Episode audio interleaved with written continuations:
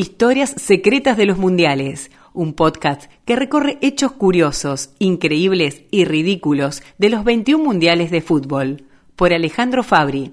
Hoy es el día, es la ocasión de triunfar para hacer realidad el destino que soñábamos conseguir. La República Federal de Alemania tuvo el honor de organizar por segunda vez una Copa del Mundo 32 años después de la primera. Si el dueño de casa pudo ganar el torneo del 74 frente a la fenomenal Holanda de Johan Cruyff, en la segunda oportunidad las cosas fueron muy diferentes. Y eso que la final del Mundial la jugaron dos países europeos. La Argentina había tenido dos entrenadores en las eliminatorias para 2006. En septiembre de 2004, el equipo que dirigía Marcelo Bielsa le ganó 3 a 1 a Perú en Lima y quedó ubicado en el segundo lugar persiguiendo a Brasil. Pocos días después, el entrenador que había asumido en el 99 decidió renunciar a su cargo. En su lugar, la AFA ubicó a José Peckerman, que debutó con una buena victoria ante Uruguay por 4 a 2. La Argentina mantuvo el primer puesto, pero la derrota ante Uruguay en Montevideo en la última jornada le permitió a Brasil quedarse con esa posición por diferencia de goles. Fue en 2006 que la FIFA decidió que hubiese más días de descanso para los planteles que jugarían la Copa del Mundo, tomando debida nota del cansancio registrado por franceses y argentinos cuatro años antes. No se produjeron grandes sorpresas en la primera fase, pero vale la pena mencionar el triunfo de Ecuador sobre Polonia por 2 a 0 y el agónico empate australiano ante Croacia en dos goles, que clasificó al equipo de Oceanía y dejó afuera a Holanda. La Argentina arrancó con una victoria ante Costa de Marfil por 2 a 1 con tantos de Hernán Crespo y Javier Saviola. En el segundo partido, el equipo de Peckerman produjo un festival de fútbol ofensivo y mortal para un desabrido combinado de Serbia y Montenegro. Fue 6 a 0, la mayor goleada de esa copa, con dos tantos de Maxi Rodríguez, uno de Cambiaso, Crespo Tevez y Lionel Messi, quien hizo su primera conquista en un mundial. Se prepara eh, Sorín por la izquierda, la pelota vino para el Juanpi, la paró con el pecho Sorín adentro, Crespo adentro, Saviola, Sorín tocándola atrás para Maxi Rodríguez de nuevo, va a jugar para Cambiaso, va a tocar para Riquelme, vino para Cambiaso, Cambiaso para Riquelme, Riquelme cubriendo la pelota y tocándola atrás nuevamente para Macherano, Macherano para Sorín, Sorín jugándola para Saviola, media vuelta de Saviola, escapa por la izquierda, la toca para Riquelme, la juega para Saviola, Saviola para Cambiaso, Cambiaso a Crespo, Crespo de taco a Cambiaso que sea gol.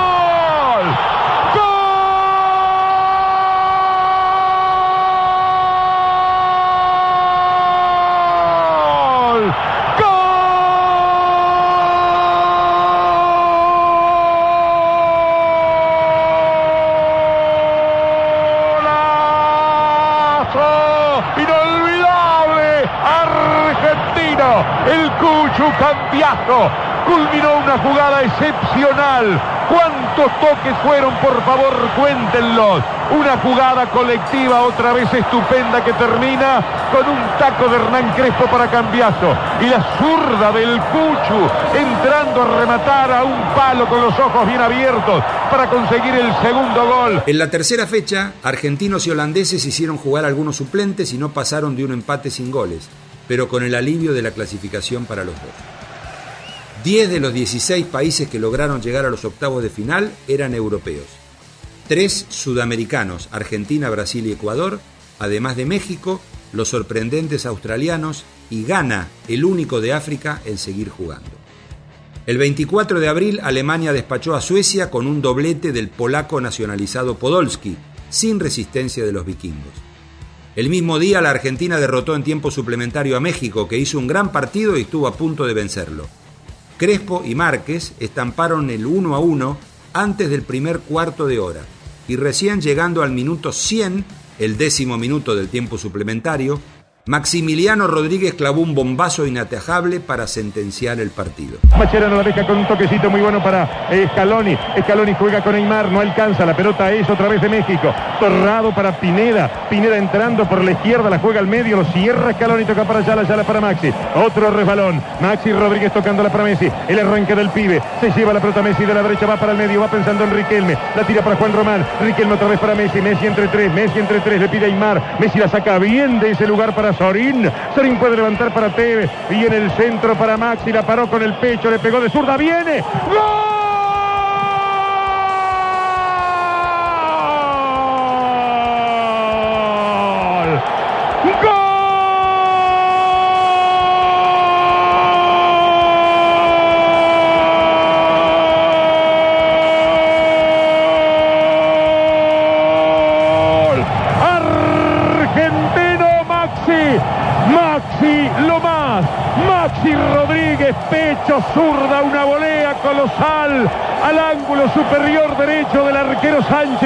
Para convertir un gol extraordinario que le permite a la Argentina dar un pase gigantesco hacia los cuartos de final del Campeonato del Mundo. Más arriba la Argentina, la empezó Messi, la siguió Sorín, vino el cambio de frente, Maxi Rodríguez la paró con el pecho y un zurrazo colosal pone a la Argentina momentáneamente en los cuartos de final del Campeonato del Mundo. Maxi a los siete del suplementario.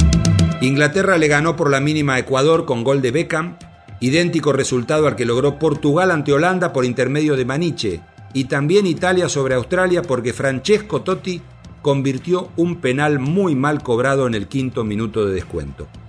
Ucrania venció por penales a Suiza, que no pudo convertir ningún penal, batiendo un récord de ineficacia. Suiza se despidió del Mundial sin goles en contra, algo muy meritorio que no le sirvió de nada. El partido con Ucrania fue masivamente considerado el peor en mucho tiempo en una Copa del Mundo. Brasil demolió temprano a Ghana con goles de Ronaldo, Adriano y C. Roberto, en tanto que reapareció la Francia del yugo bonito, ganándole 3 a 1 a España, que abrió el marcador con un penal que convirtió Villa. Lo empató Riverí y cerca del final, Patrick Vieira y el interminable Zidane le dieron el triunfo muy festejado por una multitud de franceses. El 30 de junio Alemania y Argentina se encontraron en Berlín por los cuartos de final. A las 5 de la tarde arrancó el partido, que fue muy parejo y con escasas emociones. Un cabezazo de Balak salió cerquita del arco argentino y poco más. En la segunda parte, Roberto Ayala conectó un estupendo cabezazo tras el córner que envió Riquelme desde la derecha y dejó en silencio a la multitud de 65.000 alemanes en las tribunas. El equipo local empezó a manejar la pelota y de a poco fue llevando peligro. Balak era el cerebro, los polacos Podolski y Klose tenían el arco en la cabeza. La lesión del arquero Abondancieri y su reemplazo por Leo Flanco generó dudas y casi que una resignación por los contiguos ataques alemanes. A 10 minutos del final, Miroslav Klose estampó el empate y hubo media hora suplementaria que no agregó nada. Ni siquiera ingresó Leo Messi, que se quedó sentadito en el banco. En los penales, Alemania metió los cuatro: Nobil, Balak, Podolski y Borovski, y el arquero Lehmann les paró el tiro a Roberto Ayala y a Esteban Cambiaso. Fue 4 a 2 y despedida del Mundial. Se había hecho un buen partido pero no alcanzó. La Argentina se quedó afuera de las semifinales como en las últimas cuatro copas. Francia lució su juego prolijo y profundo bajo la conducción de Zidane y la aparición de Franck Ribéry, un delantero de gambeta indescifrable pero de gran rendimiento. Junto con Zidane fue la despedida de Thierry Henry, Lilian Turán, Patrick Vieira, David Trezeguet y los recordados Saniol y Makelele. Los franceses jugaron el primero de julio contra Brasil y lo bailaron. Hicieron la mejor demostración de fútbol que se vio en Alemania 2006. Fue 1 a 0, pero debió ser más amplio el resultado, con un golazo de Thierry Henry al inicio del segundo tiempo. La actuación de Zidane fue magnífica, ya que muchos lo consideraban muy cerca del retiro. La ovación del público en Frankfurt cuando terminó el partido para Francia fue conmovedora, y eso que los franceses no eran más de 10.000 en las tribunas. Italia también mostró sus virtudes, sacándose de encima a una timorata Ucrania, a la que superó por 3 a 0 con un doblete de Luca Toni. Portugal consiguió ubicarse entre los cuatro mejores del mundo por segunda vez en su historia. No pudo ser mejor la sensación de revancha para los portugueses su paso a las semifinales, ya que eliminaron a Inglaterra, el país que les quitó la chance de llegar a la final del 66. Si en Londres habían perdido 2 a 1, en Helsenkirchen hubo empate sin goles. En los penales tampoco se lucieron porque erraron 5 de 9 ejecuciones entre ambos. Inglaterra falló 3 de 4, Lampard, Gerard y Gallagher, y con el resultado 3 a 2, Cristiano Ronaldo ejecutó el quinto penal y lo convirtió.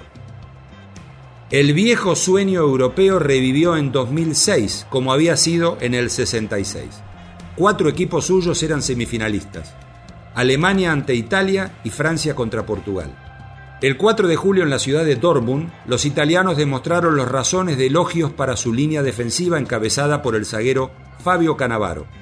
Los locales, los alemanes, lucieron agotados por el esfuerzo ante Argentina y en los dos minutos finales del tiempo suplementario, primero Grosso y enseguida Del Piero hicieron los dos goles que sepultaron las ilusiones alemanas y pusieron otra vez a Italia en la final. Al día siguiente Francia se sacó de encima a un difícil Portugal en Múnich. Lo superó porque Zidane convirtió un penal en el minuto 33 tras una infracción de Ricardo Carvalho. Los ataques del rival no prosperaron y Francia llegó a la segunda final en tres mundiales seguidos. Respiraron algo los alemanes cuando su selección venció a los portugueses y alcanzó el tercer lugar. Fue 3 a 1 en Stuttgart. El 9 de julio se jugó la final en el Estadio Olímpico de Berlín.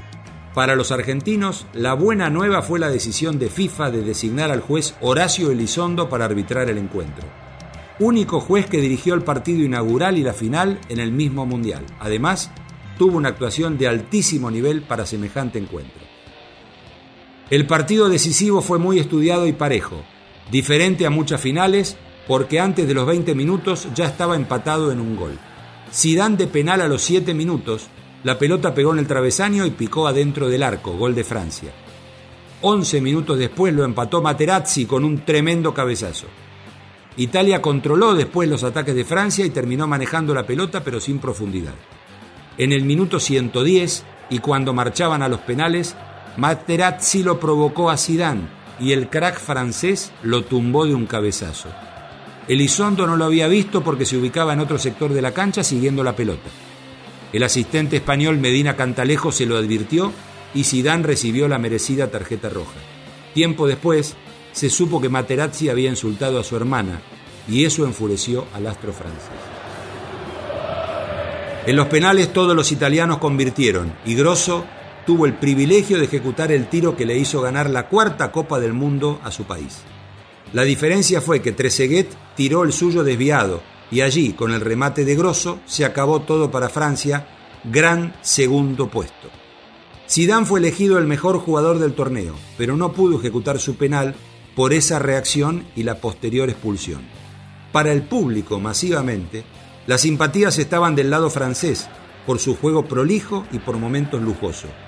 Italia era el malo de la película, como Materazzi.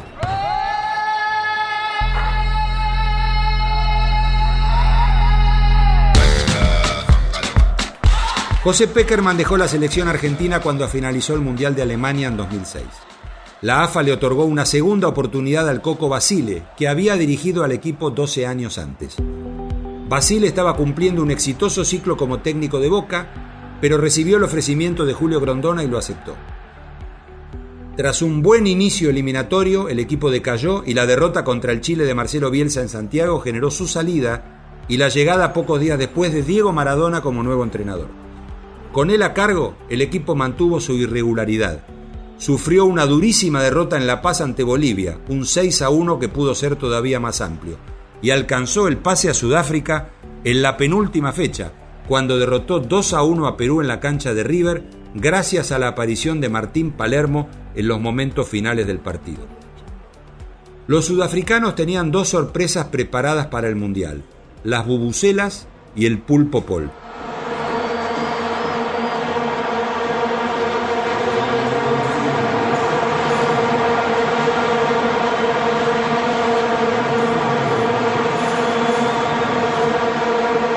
Las bubucelas, esas cornetas de material plástico alargadas y de alrededor de 40 centímetros, deben su nombre al Zulu, uno de los 12 idiomas que se habla en Sudáfrica, en el cual bubu significa hacer ruido o en todo caso baño de sonido. El sonido de una sola bubucela se asemeja a un cuerno de caza, pero cuando la multitud sopla en diferentes momentos consecutivos, se obtiene el bramido de uno o de muchos elefantes. El zumbido que transmite hace que sea más molesto, y cuando el ruido es fuerte se hace imposible habituarse a él. El pulpo Pol, en cambio, habitaba el acuario Sea Life de Oberhausen, en Alemania. Estaba por cumplir tres años y se hizo famoso por predecir acertadamente varios resultados del Mundial. El pulpo Pol comía el mejillón que tenía la bandeja de quien sería el ganador.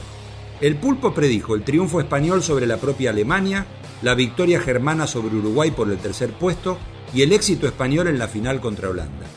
Paul murió el 25 de octubre de 2010 en Oberhausen y le hicieron un monumento en donde vivía.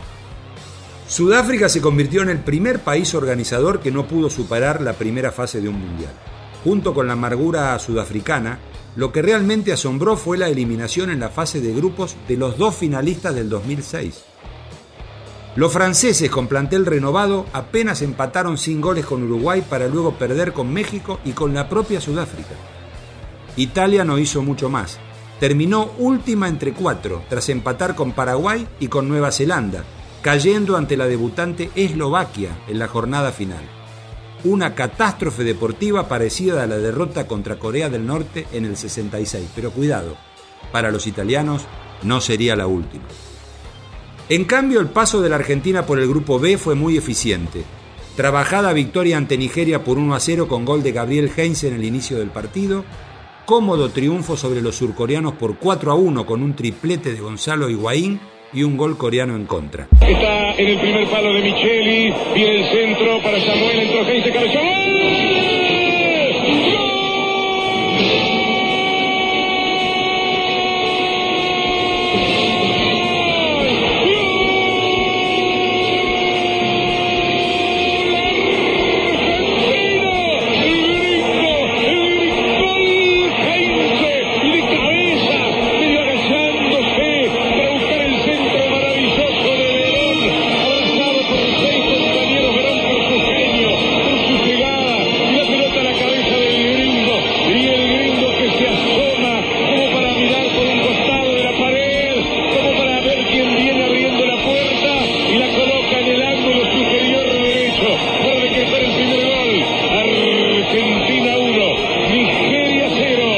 El 22 de junio cerró ya clasificada la Argentina ante Grecia y ganó 2 a 0 con un gol de Martín de Michelis y la esperada conquista de Martín Palermo, que alegró a todo el mundo.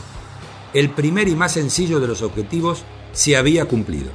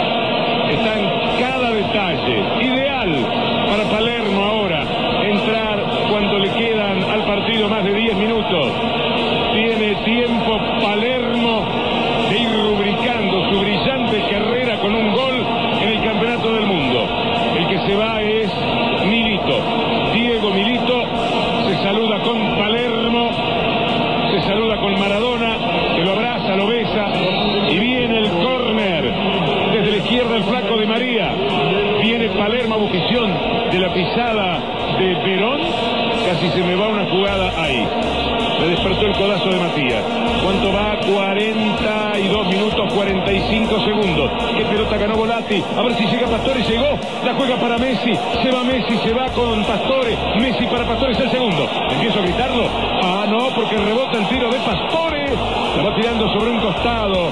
Moras había rozado en Pastore lateral para Grecia. Qué gol se perdió en el arranque, por lo menos, el insinuante ataque argentino. Toca Palermo muy bien con Pastore. Pastore, finísimo jugador. ¿eh? La deja para Messi. Messi entre dos se la lleva Messi. Está en la mediana. ¡Ay! No. Rebota el arquero con Palermo.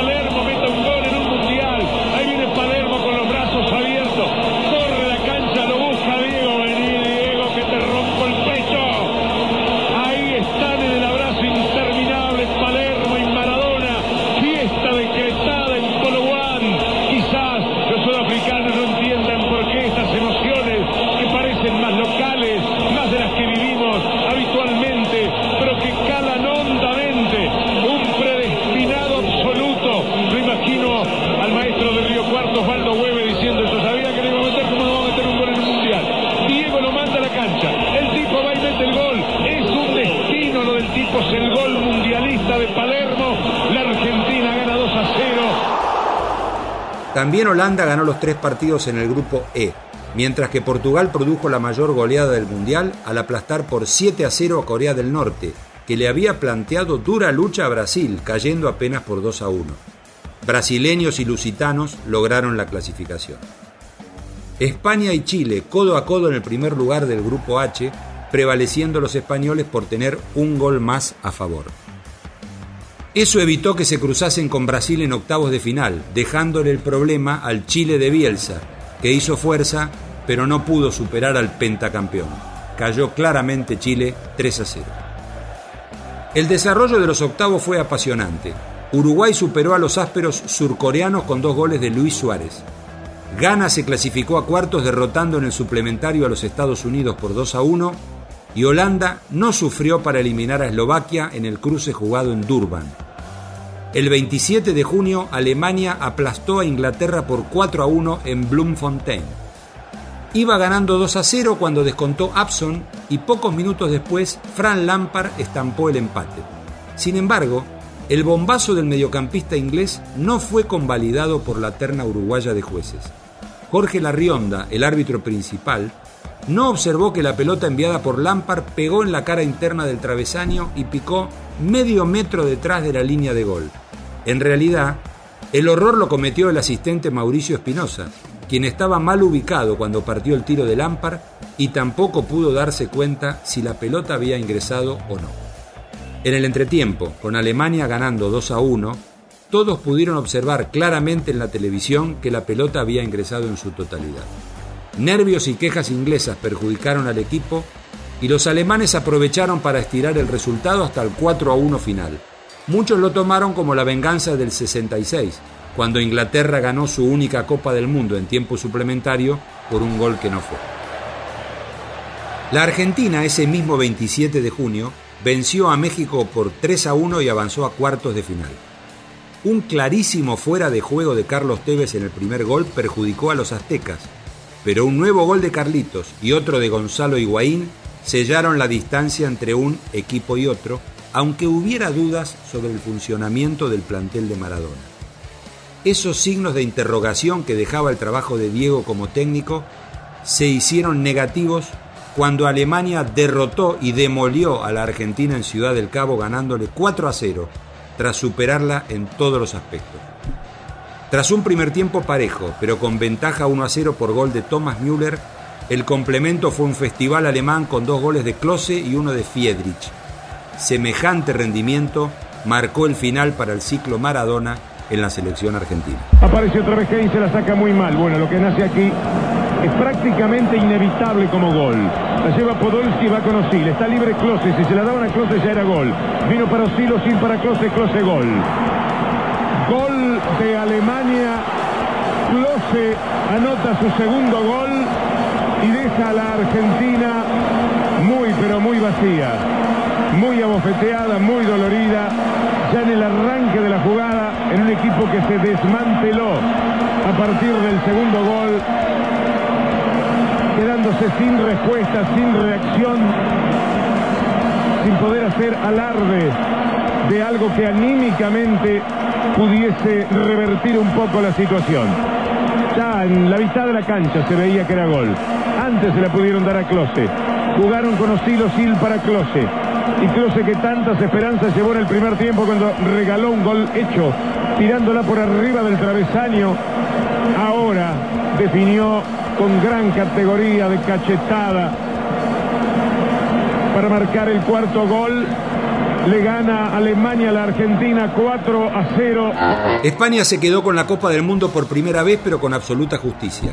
Tras ganar su grupo por diferencia de goles ante Chile, los españoles se impusieron en octavos, cuartos, semifinal y final de la misma forma. Hicieron un gol y mantuvieron su arco invicto. Así se sacaron de encima a Portugal sufriendo bastante. Derrotaron a un durísimo Paraguay teniendo de figura al arquero español Casillas, que le paró un penal a Tacuara Cardoso.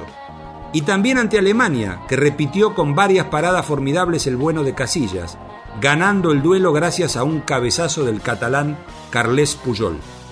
Superado el obstáculo alemán con lo justo, España se topó con Holanda, que venía de dejar afuera a Brasil con dos goles de Schneider, dando vuelta a la derrota parcial. En las semifinales los naranjas dieron cuenta de Uruguay por 3 a 2 aunque el segundo tanto oriental llegó en tiempo de descuento.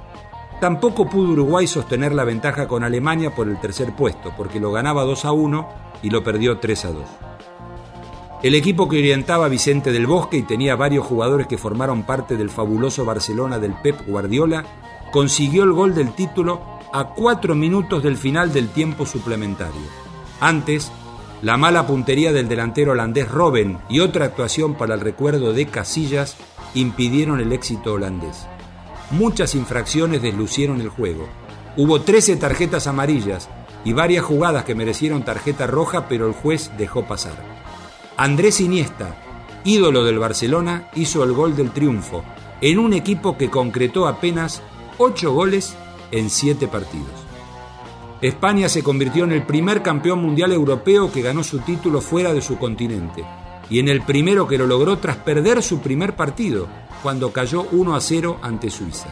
Fue un premio para los adelantes tácticos españoles y una generación de grandísimos futbolistas. Porque esto es África.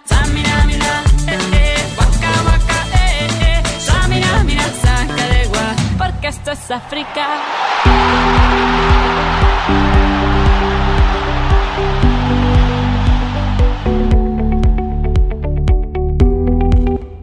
Historia Secreta de los Mundiales es una producción de la Secretaría de Medios y Comunicación Pública.